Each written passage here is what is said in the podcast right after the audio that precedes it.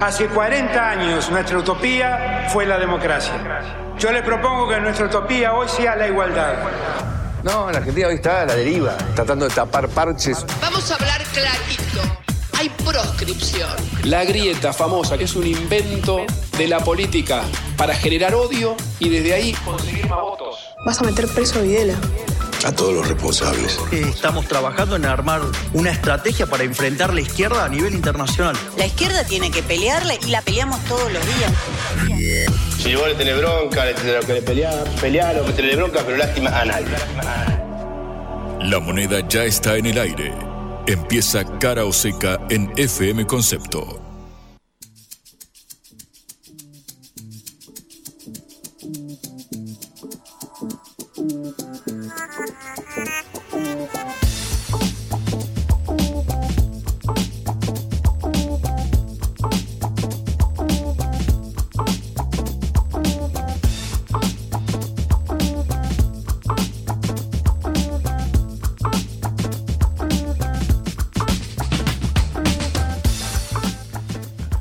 ¿Qué tal? Buenas tardes en este jueves ya primaveral. Un poco la voz afónica porque los días cambian mucho el clima en esta ciudad, pero los saludamos desde Cara Seca, desde Buenos Aires, en esta producción de la Agencia Internacional de Noticias Sputnik, Patricia Lee y Juan Regman. Hola Patri, buenas tardes. Eh, ciclotímico el clima en la ciudad de la furia, ¿no? Sí, tengo un par de, de conocidos, conocidas que están sufriendo eh, lo mismo. De todos modos, te digo, si esto mejora en un par de días, que ya vas a estar mejor en base a mucho té, mucha miel, leí por ahí que es lo que hace bien, ya vamos a tener un piso de 20 graditos, 22 graditos, Claro. empezamos a usar las bermudas, empezamos a salir al balcón, empecé a comprar plantas, Patri, para que veas cómo voy a empezar a disfrutar de la naturaleza que me brinda, me brinda mi balcón de un metro cuadrado aproximadamente. Así que de a poquito, a lo tonto, a lo tonto, nos vamos aclimatando para este último envión del año. Bueno, lo que, no se, lo que no se aclimata mucho es el dólar que sigue subiendo de una manera terrible en medio de un escándalo político que sigue creciendo también, ¿no? Vamos a hablar de, de esto, claro, del caso Insaurralde. Sigue apareciendo denuncias ahora a una persona que no estaba implicada en este viaje en sí, sino que es la ex mujer de Insaurralde. Hablamos de la modelo Claro. y conductora de televisión Jessica Sirio. También vamos a viajar a Mar del Plata, Patria. Vamos a ir a La Feliz, a comprarnos un par de alfajores en Atalaya también y medialunas. Porque, claro, eh, hoy se está celebrando el coloquio de IDEA que reúne al establishment del país, a los principales empresarios, pero un tanto deslegitimado dado que no está dos de los tres eh, candidatos. Hoy participó Patricia Burch de Juntos por el Cambio a la misma hora en la que hablaba Javier Milei a apenas 50 cuadras de ahí también en La Feliz, un encuentro paralelo. Muchos empresarios, Patri, se levantaron y se fueron para llegar a la presentación organizada por eh, Juan Napoli, el candidato a senador de eh, Javier eh, Milei. Sergio Massa tampoco fue de la partida. Vamos a estar repasando un poco el impacto político y también la simbología del hecho de que Claro. empresarios se levanten y se vayan justo antes de que hable, de Una que hable candidata. Patricia Burrich, efectivamente. Bueno, y pasaremos a Europa, donde hay una cumbre de la Unión Europea en estos momentos en la ciudad de Granada, España. Y también, Patri, para cerrar, vamos a parar la pelota y pensar, como dice nuestra artística, porque hay un tema que está creciendo, sobre todo en los más jóvenes. Es realmente un flagelo, son las apuestas deportivas. Aparecen cada vez más eh, testimonios de padres o de docentes incluso que dicen, yo estoy en clase y veo que los chicos están con el celular y después me entero de que perdieron 20 mil, 30 mil pesos apostando eh, para partidos de fútbol. Los principales sponsors, Qué tanto de la selección argentina como de Boca, River y los más grandes del fútbol eh, local son casas de apuestas. Está creciendo, es un fenómeno a nivel global. Europa ya lo reguló, Argentina todavía no. Recordamos que están eh, habilitadas este formato de apuestas desde el eh, 2021 por el gobierno nacional. Veremos en qué redunda, pero nos vamos a meter a hablar con un psicólogo especializado en la materia para ver las implicancias y el impacto que puede tener este fenómeno y sobre todo cómo afecta a los más chicos. Empezamos nuestro programa. Cara o seca de Sputnik en concepto FM 95.5.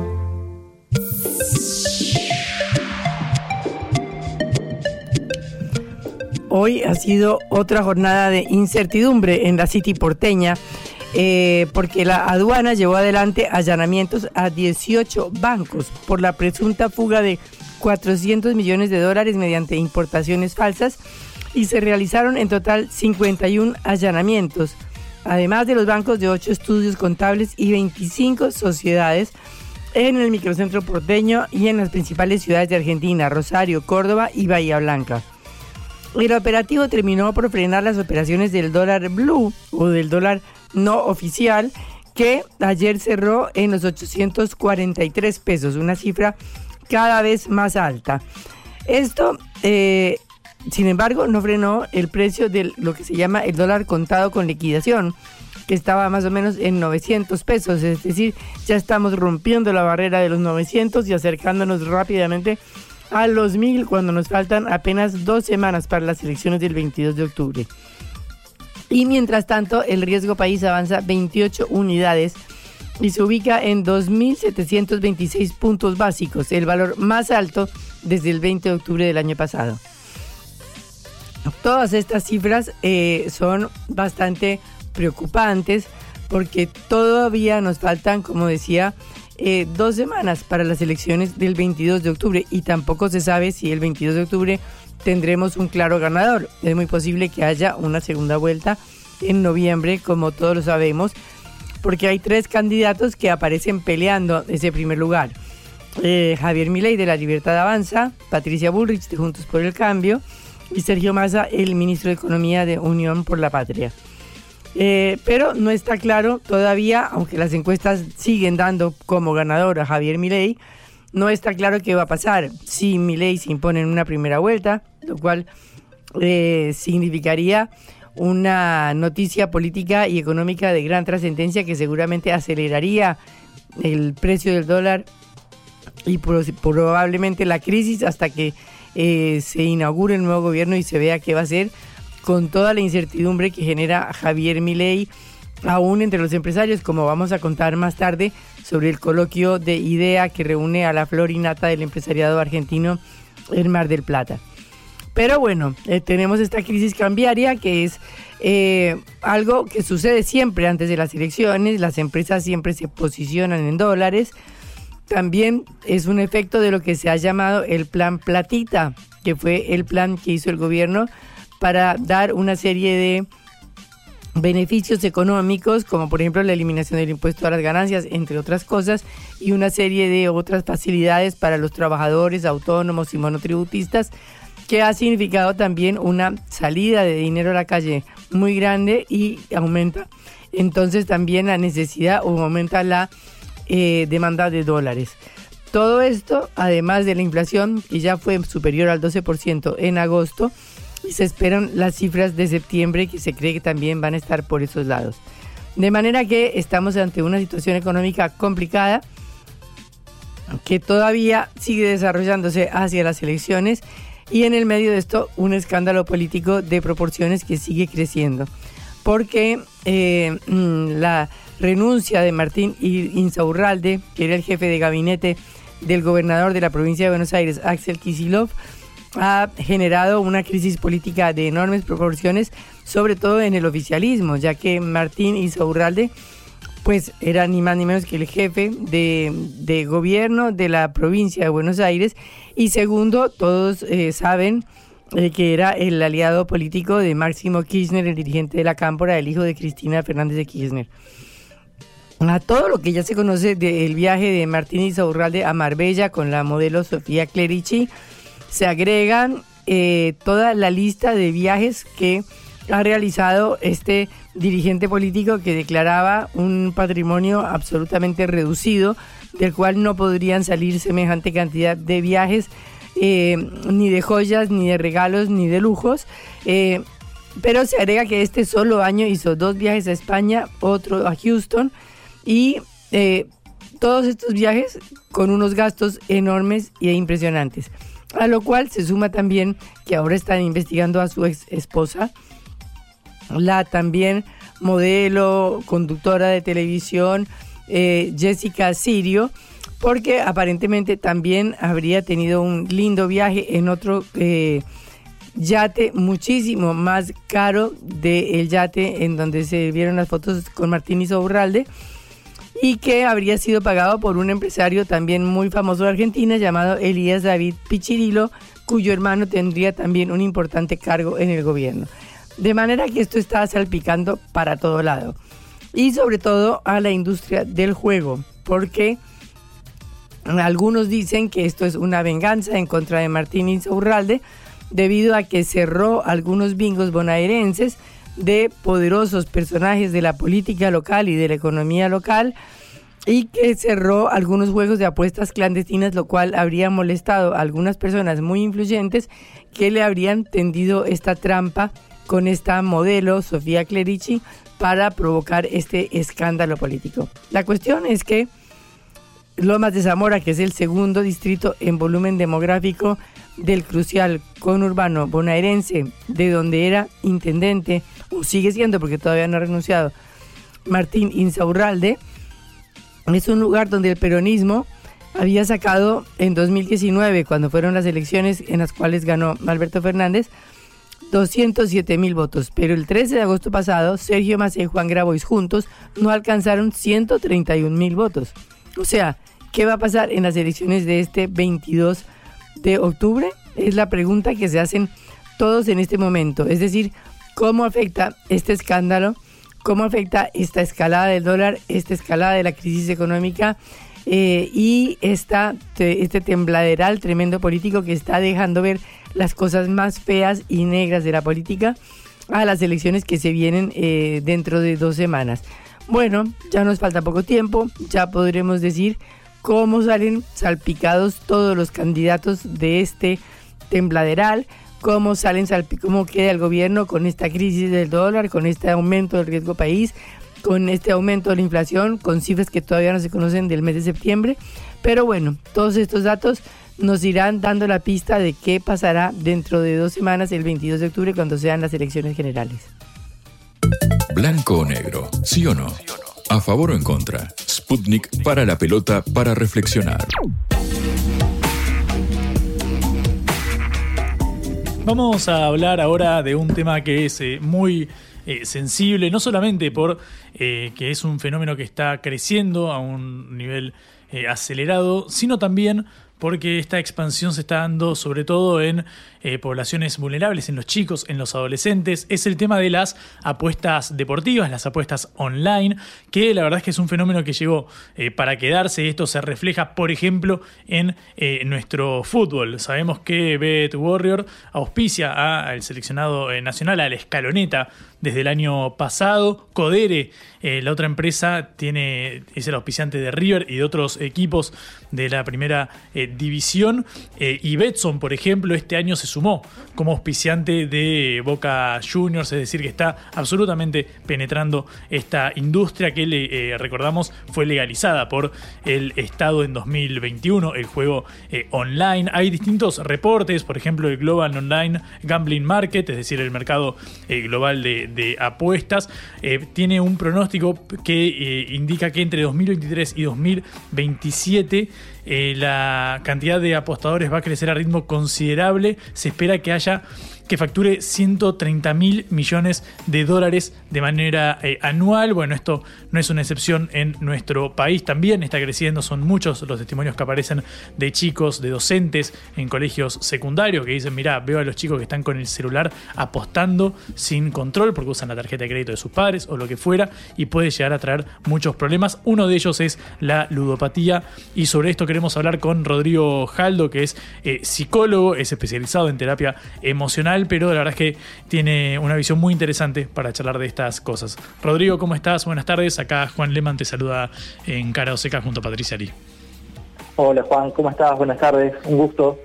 Igualmente. Em, Rodrigo, cuando ves este cuadro del crecimiento de las apuestas eh, deportivas, ¿te despierta preocupación? ¿Cuál es tu lectura al fenómeno, con respecto al fenómeno que estamos viendo? Bueno, sí, es un tema preocupante porque primero se ha vuelto masivo. Entonces, más o menos según algunas estadísticas del Observatorio de Adicciones, el 30% de la población hoy en día ya tiene algún tipo de vinculación con el juego de apuestas. Obviamente ese 30% no es problemático, pero ya indica de que hay una gran cantidad de la población común y corriente, llamémosle, eh, que está interesada en el juego y eso hace que personas vulnerables, que por ejemplo tienen diferentes problemas emocionales, traumas, trastornos, puedan caer en el juego como una forma de eh, conseguir cierto alivio emocional, llamémosle, de sus problemas. Y en esas personas que lo hacen de forma problemática o compulsiva, ya se vuelve un trastorno que tiene una implicación a la salud mental y a la economía, no solo de la persona, sino quizás de su familia también. Mm. Cuando hablamos de la población vulnerable, ¿son estas personas que pueden padecer algún tipo de, adicción? ¿O también es por grupo eh, etario, esto que comentábamos de los, de los más jóvenes, de su acceso al celular y mediante él a las apuestas? Bueno, sí, son las dos cosas, porque siempre eh, la gente vulnerable eh, va independientemente respecto a la edad, porque cualquier persona que tenga algún tipo de problema emocional, que que no sepa gestionar tanto sus emociones, que busque algún mecanismo de evasión, va a buscar algo para evadirse. Quizás lo que cambie es la manera de la evasión. Por ahí las personas mayores que, que tienen eh, menor acceso a la tecnología, la evasión tradicional puede ser a través del consumo del alcohol, por eso también tanto alcoholismo. Mm. Los jóvenes, con el acceso a las nuevas tecnologías, con la cantidad de, de publicidad que se le hace al juego de apuestas online, quizás buscan en esa vía una forma de escape a sus problemas. Por ejemplo, en el caso quizás más frecuente en las mujeres son las compras compulsivas, salir de shopping y, reventar la tarjeta. En el caso quizás de un joven que tiene acceso desde su teléfono a las apuestas, lo hace de esa vía, va a apuesta y quizás no es consciente del riesgo al que se está comprometiendo, sobre todo si no está usando su propio dinero, porque hoy en día viste la cantidad de casos de adolescentes que usan la tarjeta de los padres entonces, menos todavía la conciencia del riesgo. Mm. Y en esta eh, expansión del, fenómeno de, las apuestas, al menos vos desde tu lugar como, como psicólogo en el consultorio, eh, quizás identificás algún punto de quiebre en el último tiempo. Me imagino que cuando fue la fiebre mundialista, el año pasado ya estaban bastante eh, asentadas estas, estas casas de apuestas. ¿Vos lo, lo, se condice esto con tu, con tu experiencia? Sí, Sí, porque esto se ha vuelto masivo en, medios de comunicación, en la televisión, en las redes sociales, en YouTube. Hoy tenés una cantidad de influencers, de youtubers promocionando diferentes eh, plataformas de apuestas. Entonces, eso es lo que se llama validación social. Viene alguien conocido que te dice, che, acá vas a divertirte, lo vas a pasar bien y encima vas a ganar dinero. Entonces, ¿por qué no hacerlo? Esa es la pregunta sobre todo en un contexto de que la mayoría tiene problemas económicos o dificultades para llegar a fin de mes o que tiene que resignar ciertas cosas. Viene alguien relativamente conocido que uno consume habitualmente y te dice, che, fíjate en esta casa de apuesta acá, vas a pasarla bien, te vas a divertir y encima vas a ganar plata. No te hablan de los riesgos. Entonces se vuelve atractiva la propuesta. Y mm. eso sí es lo preocupante, en el mensaje que están dando a un nivel masivo. ¿Qué cambia en las apuestas deportivas con respecto a eh, las apuestas tradicionales? El típico jugador de casino, por ejemplo, un adulto probablemente. Eh, ¿Cambió en algo la modalidad? Digamos, ¿es un cambio de, forma o también es de fondo? A ver, la modalidad creo que es clave, porque, mm, a, ver, hay, varias situaciones que, se conjugan en el mismo plano. Por ejemplo, eh, el jugador tradicional que va al casino y va y, pierde plata y se vuelve un jugador problemático, un jugador compulsivo, puede hablar él o algún familiar con la gerencia del casino y lo pone en una lista negra. Entonces hay forma desde la presencialidad de eh, limitar el acceso. En cambio, desde las plataformas online eso no existe. Eso es mucho más difícil. Entonces mm. ya esa estrategia que era habitual, por ejemplo, en el tratamiento de, una persona con un trastorno compulsivo del juego, presencial, que era, bueno, va al casino, bueno, era ponerlo en la lista negra de los casinos. Entonces ya, ya hay toda una, una especie de código entre los casinos que dicen, bueno, a esta persona no le permitan el ingreso porque tiene problemas de salud mental. Perfecto. Eso no existe en las plataformas online. Mm. Em, Rodrigo, ¿cómo puede influir el hecho de eh, caer en una, adicción a las apuestas deportivas a temprana edad. Pienso en un adolescente que está en el colegio realmente con el celular, con la tarjeta de crédito de sus padres. Eh, ¿Qué repercusiones puede tener esto en la vida eh, adulta? ¿Cómo queda esa, esa huella, digamos? Bueno, ahí es muy similar a cualquier otro tipo de adicción. Quizás, a diferencia de la adicción a, sustancias, sustancias químicas, imaginemos cocaína, por ejemplo, para decir algo grave, no va a generar una huella lesiva en el cerebro, pero sí genera una modificación en lo que llaman los circuitos de recompensa del cerebro. De repente, este adolescente que juega de forma compulsiva lo hace para estimularse, lo hace generando redes neuronales que aprenden a no medir bien el riesgo, que aprenden a necesitar de una estimulación excesiva para sentirse bien. Entonces quizás ese adolescente, cuando sea adulto, va a buscar estímulos parecidos, estímulos que lo hagan sentir muy bien, estímulos que eh, pueden atentar contra su salud, pero que al corto plazo ignore todos los riesgos. Entonces sí puede ser una puerta para otro tipo de trastornos, por ejemplo, eh, trastornos de sustancias. Porque lo que tienen en común las adicciones es que comparten el mismo mecanismo. Después termina siendo, bueno, ¿a qué soy adicto? pero un adicto es vulnerable a otro tipo de adicciones también.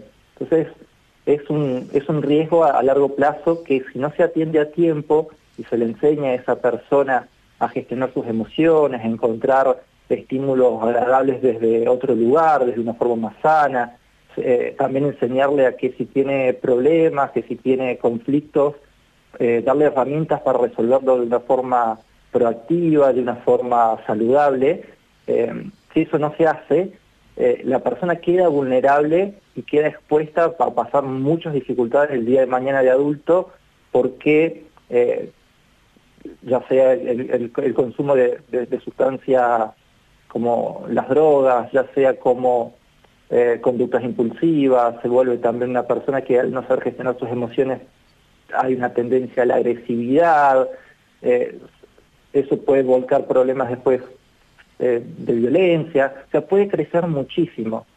Que trabajado a tiempo es una persona que, eh, que sea vulnerable no significa que determinísticamente va a terminar siendo una persona, no sé, violenta, por ejemplo, o adicta. Pero si ya es vulnerable hay una tendencia hacia.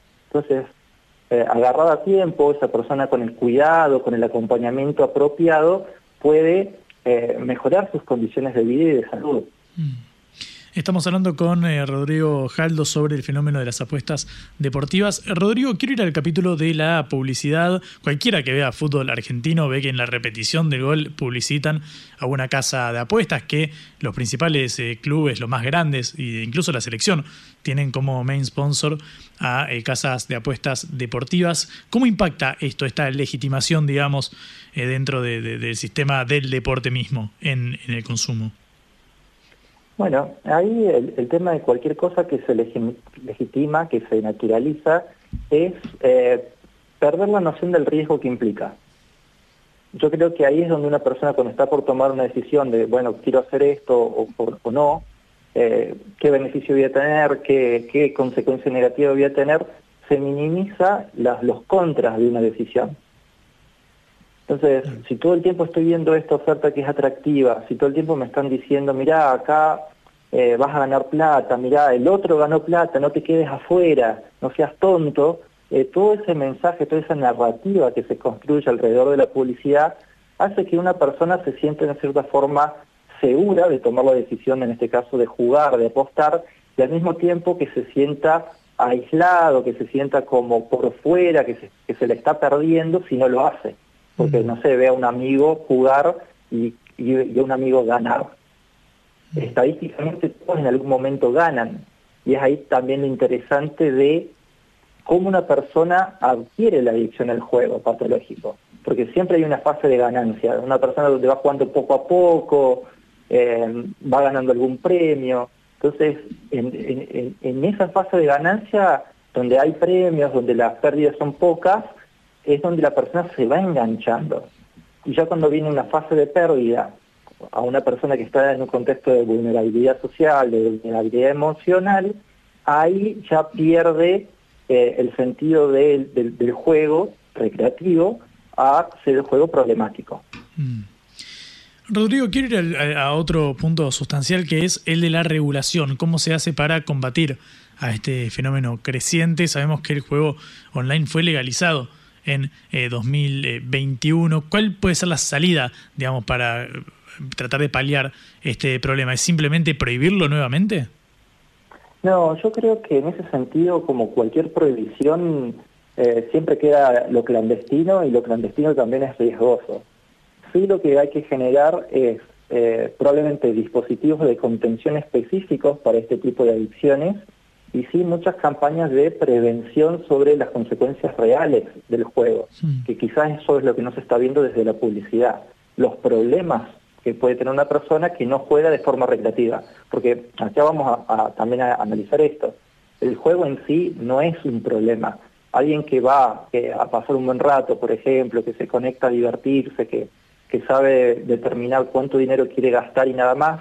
Entonces decir, bueno, en vez de salir esta vez a, cenar a un restaurante, la plata voy a gastarla en el casino o la voy a apostar en alguna plataforma de juego, pero voy con un límite de cuánto quiero gastar, entendiendo que voy a pasarla bien, a tener una buena experiencia. Listo, ese es el juego recreativo, no hay ningún problema. Mm. Entonces, sí, desde la misma legislación, los mismos dispositivos de salud, se generan, por un lado, mayor mayores campañas de prevención sobre los riesgos y dispositivos de acompañamiento para las personas que tienen un juego problemático, creo que de esta forma puede compensar el aumento inevitable de jugadores que va a haber. Rodrigo, muchísimas gracias por este ratito, fuiste muy claro, muy didáctico también, así que te agradezco mucho. Bueno, a ustedes Juan y gracias por difundir estos temas que necesitan esto, difusión. Muchas gracias. Igualmente, era Rodrigo Jaldo, psicólogo especializado en este tema tan sensible que son las apuestas deportivas, acá en Caroseca. La vuelta al mundo en la vuelta a casa.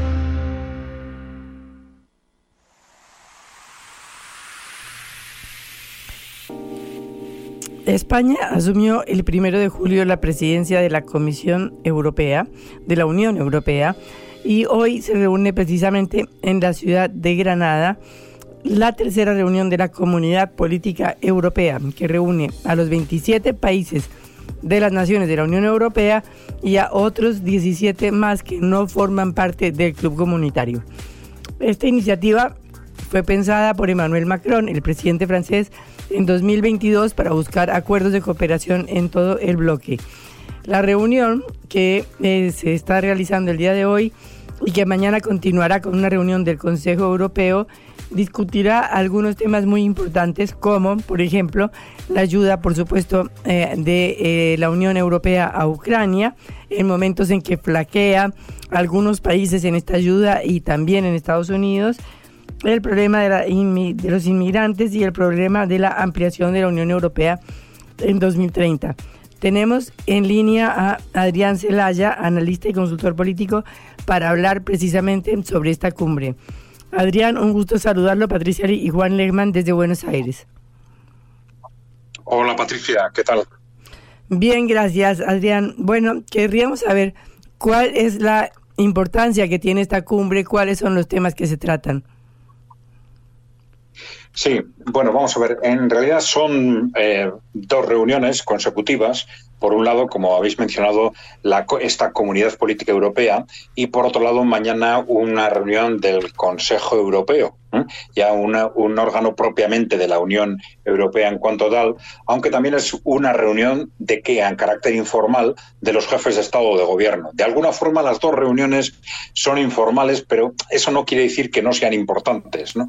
Eh, porque son reuniones en las que se pueden de conseguir consensos políticos que luego se formalicen en otro tipo de, órganos o organismos. Eh, los temas, bueno, pues en principio en la Comunidad Política Europea van a ser temas eh, protocolarios. Los del Consejo Europeo de mañana, pues eh, habéis mencionado ese tema de las ayudas a Ucrania, la migración, y luego hay temas muy directamente enfocados hacia la propia Unión Europea, que son la ampliación las previsiones de ampliación de la Unión Europea, la reforma institucional, que está relacionado también con la ampliación, se trata de cómo repetidamente se ha comentado que eh, la ampliación de los últimos, las ampliaciones de los últimos años pues han convertido a la Unión Europea en, una, en un organismo un tanto caótico, con mucha dificultad de adoptar decisiones, etcétera. Entonces, cómo gestionar una posible ampliación de aquí al, al 2030 eh, y eh, a efectos de la toma de decisiones, etcétera. Y luego el un concepto que no se sabe muy bien cómo se va a gestionar de que se llama de autonomía estratégica de la Unión Europea. Pero bueno, esos son eh, en principio los temas. Ya digo, no no se van a adoptar decisiones formales, pero si nos damos cuenta todos los temas que se ponen encima de la mesa, los temas estos temas claves y, y los organismos que se reúnen, la propia Comunidad Política Europea, están muy relacionadas con el contexto geopolítico. Es decir, la comunidad política europea se pone en marcha, la propone el, el, presidente Macron precisamente como una reacción frente a este movimiento que se, a partir del estallido en Ucrania se pone en marcha por el cual los países emergentes y la práctica totalidad de los países en desarrollo se van rap, muy rápidamente alineando hacia hacia Rusia y China y hay una necesidad, se, se detecta una necesidad en, en Occidente y en concreto en Europa de cerrar filas, de intentar cerrar filas con el conjunto de países que no están en la Unión Europea, pero queremos estar seguros de que eh, se queden en nuestro bloque, por decirlo de alguna forma. Y esta es la razón de que surgiera este concepto todavía difuso de la comunidad política europea para intentar al menos mantener cerca a todos esos países que no están no están todavía y algunos seguramente no estarán nunca dentro de la Unión Europea. Bueno, uno de los temas es Ucrania, precisamente, porque hay varios países que han planteado, digamos, la posibilidad de frenar eh, el apoyo militar a Ucrania, como Eslovaquia, entiendo, y también en la misma Polonia, ¿no? Eh, sí, vamos a ver. Eh, ahí tenemos posiciones distintas. Hay una posición estructural de resistencia al proceso por parte de Hungría. En el caso de Polonia ha sido un caso más sorprendente que yo creo que hay, que esperar un tiempo para ver en qué medida puede estar o no relacionado con el proceso electoral. ¿eh? Es sorprendente porque Polonia ha estado, eh, junto al Reino Unido, quizás han sido de los grandes países los más claramente favorables a apoyar a, Ucrania por, todo, por todos los medios eh, militares, políticos, económicos. ¿no? Entonces, este giro puede tener relación con el proceso electoral. Va a haber que esperar un tiempo a ver cómo, cómo, eh, cómo evoluciona. Pero es muy importante, evidentemente, el caso de Eslovaquia. No solo por este posicionamiento puntual del gobierno, porque claro, el gobierno se ha dado cuenta de que ahora con las nuevas, con el resultado electoral en el que Fico, el representante del Partido Socialdemócrata, bueno, después de haber ganado las elecciones con la expectativa de, de formar gobierno, ya estamos hablando de un nuevo gobierno con una, eh, un claro compromiso, digamos, de cortar esa, esa colaboración bélica con Ucrania. Ya sabemos que muchas veces luego las promesas electorales no se cumplen, pero aunque no sea de una forma tan tan rotunda, sí parece bastante claro, y así lo han manifestado los distintos líderes, que desde esa perspectiva podemos prever ya un cierto bloque de resistencia, por lo menos entre, entre articulado entre Hungría y Eslovaquia. Eh, bueno, esto tiene que ver también con las resistencias que hay en el Congreso de Estados Unidos, ¿no? Sí, sin duda. Eh, eh, vamos a ver. en principio, eh, ya desde el comienzo del, de este, del conflicto teníamos posiciones distintas dentro de Europa y, dentro, y sobre todo dentro de Estados Unidos, teniendo en cuenta que eh, no tanto lo que eran originalmente republicanos y, y demócratas, sino, vamos a decir, el republicanismo trumpista, que tiene un claro componente, digamos, antiglobalista, con ese concepto de, de America First, etcétera, eh, que de, alguna forma, de alguna forma encaja mejor en ese mundo eh, multipolar que están proponiendo Rusia y China que en mantener la, en esa estrategia de mantener la hegemonía global a toda costa que está defendiendo en este momento el, gobierno de Estados Unidos y el, y el Partido Demócrata. ¿no? Bueno, de cualquier forma, Estados Unidos ha estado muy claramente dividida en este sentido y Europa no tan claramente, con muchas diferencias de unos países a otros, pero es lógico que a partir de la evolución del conflicto,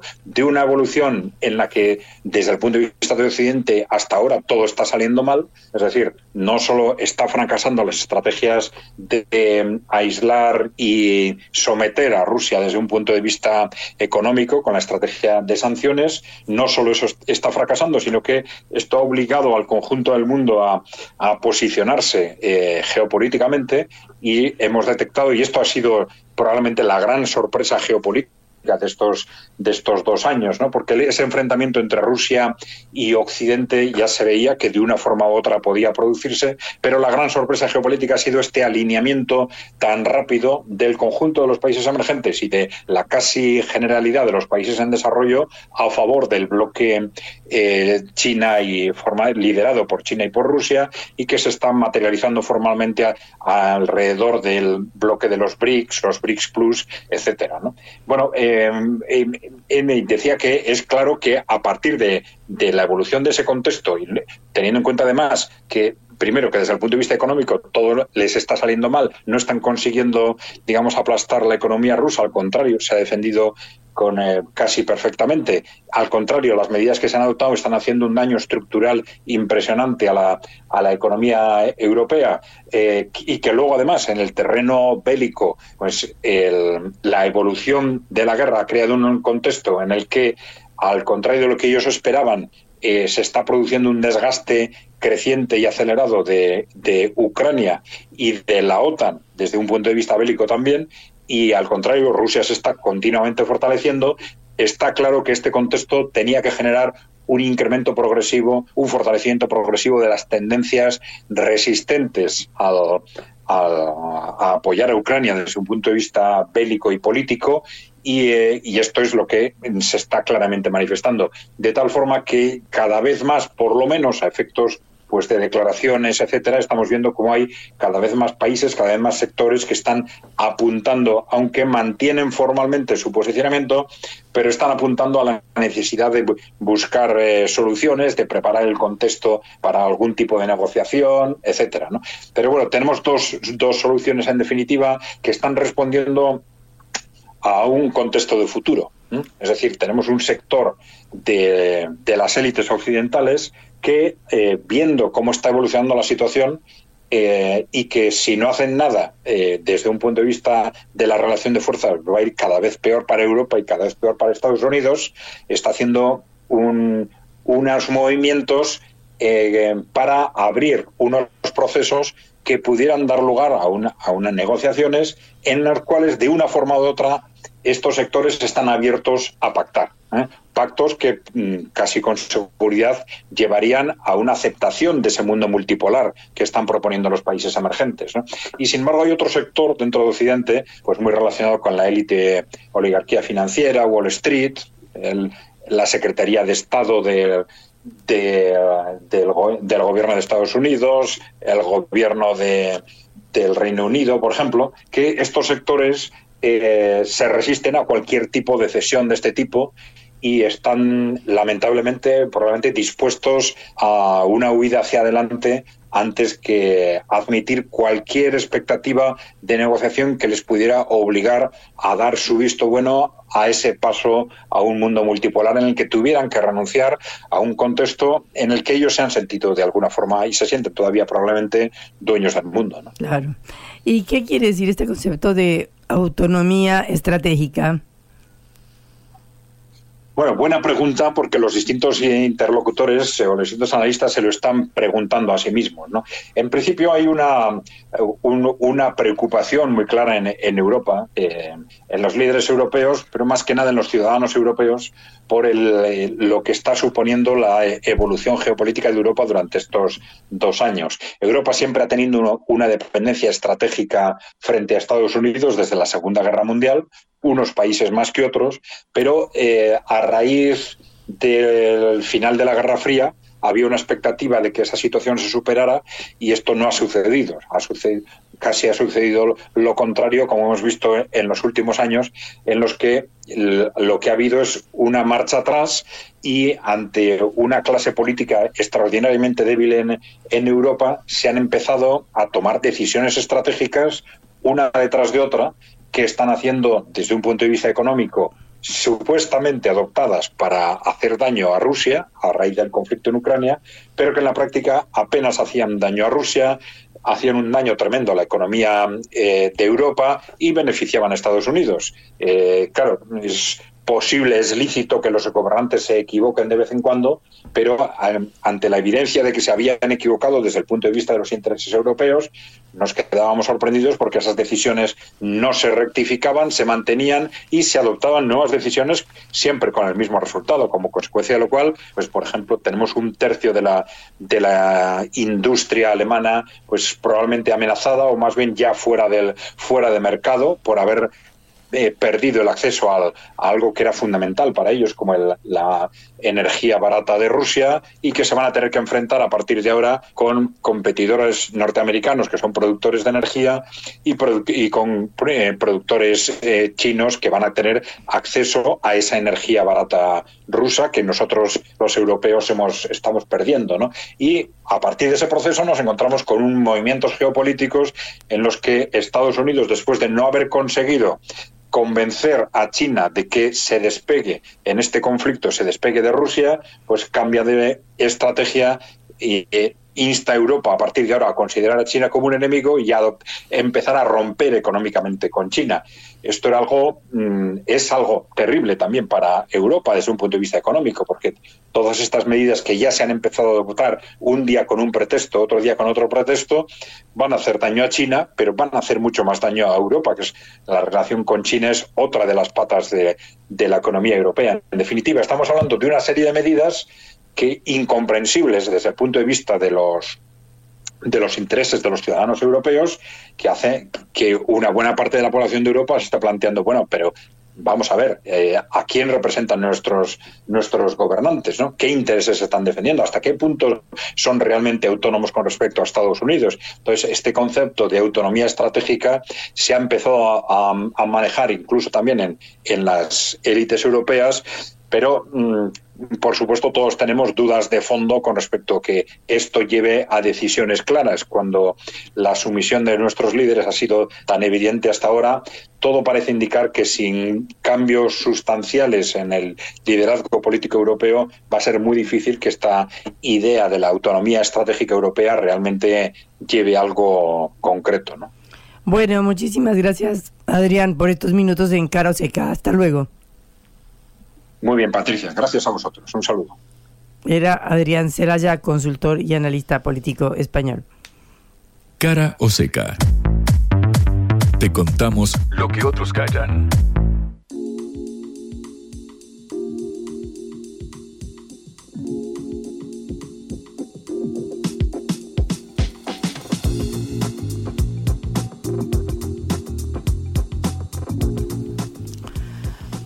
Allanamientos en la City porteña. Efectivamente, Patri, 18 eh, bancos fueron eh, allanados eh, por la aduana y la AFIP, la Administración Federal de Ingresos Públicos, por presunta fuga de divisas de hasta 400 millones de dólares en el día de ayer, claro, cuando el Blue tocó en un momento el récord de 850 pesos, el día que también subieron los dólares paralelos financieros. Bueno, ¿qué investiga la aduana y la AFIP? ¿Qué investiga la justicia? Mejor dicho, si estas 176 em, empresas ubicadas en todo el país, en Rosario, Córdoba, Bahía Blanca, acá en el centro de la ciudad de Buenos Aires, realizaron importaciones eh, truchas de manera fraudulenta a través de las CIMI, eh, que es el Sistema Integral de Monitoreo de Importaciones. Quizás en el último tiempo escuchaste las siglas CIMI, CIRA también. Eh, bueno, obviamente es para acceder a dólares a tipo de cambio subsidiado por el Estado. Bueno, lo que se investiga es si eran fraudulentas estas importaciones y lo único que querían era hacerse de divisas para luego girarlas al exterior. Son 18 eh, bancos de 176 eh, empresas también de distintos puntos del país, según la, aduana. Eh, serían eh, más de 400 millones de dólares los involucrados por falsas importaciones. Esto una cortita del mundo financiero, mundo financiero que también se ve reflejado en el coloquio de IDEA, donde el establishment argentino, los empresarios más importantes del país de distintos eh, rubros, se reúnen en la ciudad de Mar del Plata para bueno, escuchar a los candidatos. Pero en este caso, la de la única de, voltaje suficiente como para estar en la disputa por la carrera presidencial, efectivamente, es Patricia Burrich, que participó eh, ahí. Claro, Sergio Massa anunció que no sería de la partida y Javier Milei organizó a 20 cuadras del lugar también en La Feliz eh, una, un almuerzo eh, con empresarios, muchos de los cuales estaban, por ejemplo, Patri, en el coloquio de idea, que escucharon a Burrich y después se fueron a lo de Milei, porque mirá si será maquiavélica la jugada que el, libertario organizó para el mismo horario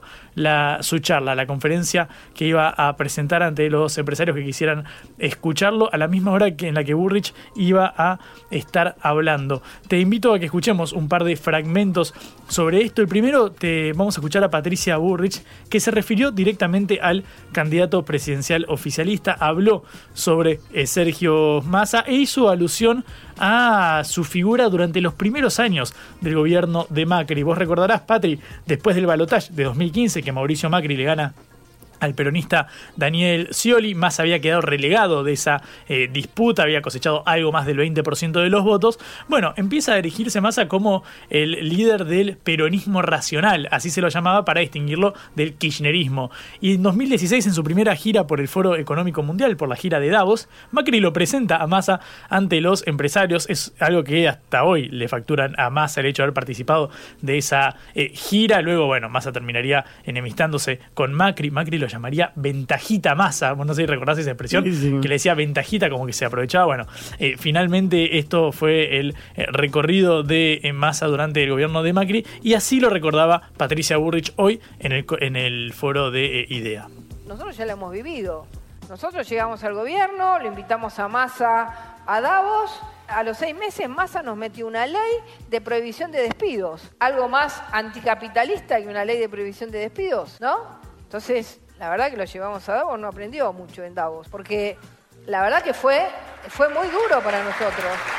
Bueno, así le se refería eh, Burrich cuando hablaba de Davos, hablaba justamente de esta gira apenas asumía eh, Mauricio Macri. Bueno, Javier Milei chicaneó a Patricia Burrich en una entrevista que le hizo ahí el movilero Lautaro Maislin para C5N, eh, dijo que los empresarios preferían ir a escucharlo a él que quedarse escuchando a Burrich. Claro, lo organizó a la misma hora, muchos emigraron de, idea justo antes de que hablara eh. Bueno, escuchá lo que decía el libertario. No, en realidad quieren venir para acá, pero como digamos hay un problema de restricción física, se quedan ahí porque no tienen mejor alternativa. ¿Fue casualidad el horario? Porque coincide exactamente con el de Patricia Bullrich. Es absoluta casualidad porque nosotros, bueno, Juan está acá, pero ¿cuánto hace que lo pactamos esto? ¿Hace cuatro meses? En junio. Yo no voy a estar en idea y eso lo dije públicamente. Y no sé por qué la gente de ideas insiste con que yo voy a estar porque no voy a estar. Yo vine acá al evento que armó Juan. ¿Por qué no vas a estar? Y porque, digamos, en general no se han portado bien conmigo, ¿no? Bueno, mi ley pasa la factura. Yo no sé si lo organizó en junio. Lo que sí sé es que el horario de exposición lo podés mover. No habría ningún problema si lo haces una, dos horas después para que la gente llegue eh, tranquila. Bueno, lo cierto es que eh, emigraron muchos de los participantes de IDEA para ir a escuchar a mi ley. Entre ellos, por ejemplo, el presidente de la Unión Industrial Argentina, Daniel Funes eh, de Rioja, también Martín Cabrales de Café Cabrales, Marcelo Figueiras de Laboratorios Richmond, algo que escuchamos mucho durante la pandemia, el apellido de Figueiras. Bueno, este es el conjunto de empresarios que terminaron yendo para el almuerzo organizado por Juan Napoli, el presidente del Banco de Valores, candidato a senador de Milei, el armador, digamos, dentro del establishment, podríamos eh, decir, del candidato libertario. Bueno, esto sucedió este mediodía en eh, Mar del Plata. Patri, te invito a escuchar otros audios, dos audios más de otro tema.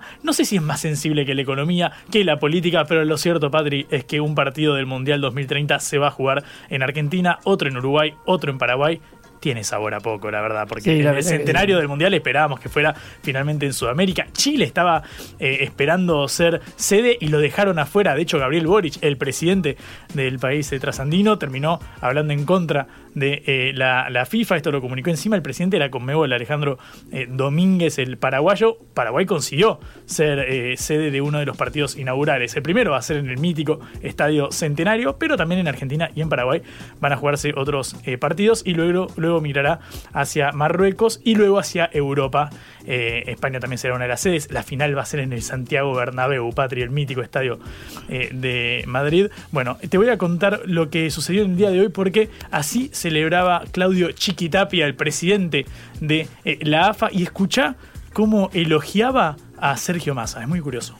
Sin duda, si no hubiéramos tenido la posibilidad de que el Estado acompañe, no hubiéramos sido sede del Mundial Sub-20. Y en esto quiero valorizar y reflejar que la AFA tuvo esa posibilidad porque el ministro nos acompañó, porque administrativamente se movió muy rápido.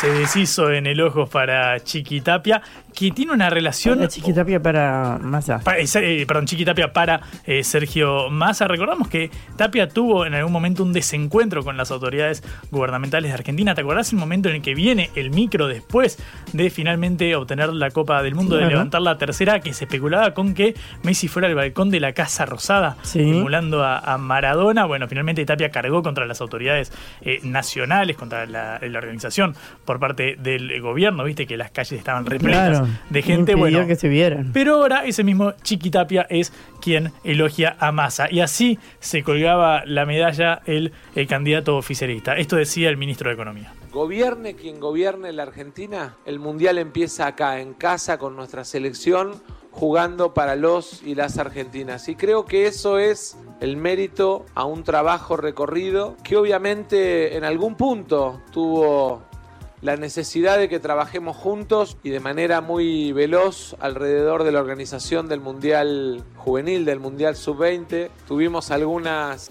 madrugadas de trabajo con noches muy cortitas y días muy largos, las últimas 48 horas previas a que se confirmara Argentina sede del Mundial Juvenil o del Mundial Sub-20.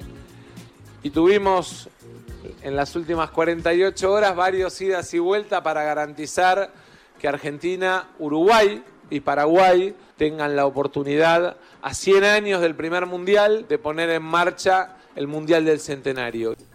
Bueno, así se colgaba la medalla Sergio Massa. Yo te repito, me da sabor a poco, la Sí, verdad. muy, Yo esperaba muy algo mucho más que un partido inaugural. Además, van a jugar muchos más equipos que actualmente. Yo te digo, Patri, el último mundial de verdad lo ganamos nosotros. El último Exactamente. mundial como, mundial como la gente lo levantó Messi. Nada más te voy a decir. Lo único que a lo que sí me quiero referir del ámbito internacional, Patri, importante. Veníamos hablando de la macroeconomía. El Banco Mundial ajustó a la baja eh, la perspectiva de crecimiento para nuestro país en 2023, según el organismo. La economía argentina va a caer 2,5%, pero no sé si es efecto rebote o efecto vaca muerta. Para 2024 y 2025 se espera un crecimiento del 2,8 y del 3,3% eh, respectivamente. Antes las previsiones eran algo más optimistas para este año. Daba que íbamos a caer no tanto como el 2,5%. Si te interesa, Patri, el cuadro regional elevó la previsión para el resto de economías de América Latina en conjunto para el bloque. eh, que Está entre el 1,4 y el 2%. eh, por ciento. De todos modos, obviamente, acá en el sur del continente americano sigue siendo una expansión más lenta que en el resto del mundo. Todo el cóctel de noticias, Patri, te lo di en apenas cuatro minutos. Bueno, excelente, extraordinario. Y como ya va siendo hora, nos retiramos hasta mañana, último día de la semana. Recuerden que nos pueden escuchar otra vez por sputniknews.lat. Mañana los esperaremos con Celeste Vázquez en la operación, Augusto Macías en la producción de este envío y nuestra capitana Patricia Lee. Y Juan Lehmann acompañando. Hasta luego. Vamos a hablar clarito. La guerra contra las drogas ha fracasado. Se ha producido un genocidio en el continente. Tenemos nosotros que plantar una sola voz y que América Latina, el Caribe, le diga a los Estados Unidos de Norteamérica, no más golpismo. Y se aplica lo que decía Tolstoy, un gobierno que no procura la justicia no es más que una banda de malhechores. Qué cosa rara que diga gracias a la vida a pesar del dolor, porque mi hija dio la vida sabiendo que había que cambiar. La vi ahí que, que brillaba, que sobresaltaba en ese estadio hermoso y no lo pensé y, y la fui a besar. La vida está llena de tropezones y de fracasos, pero es hermosa. Cara o seca.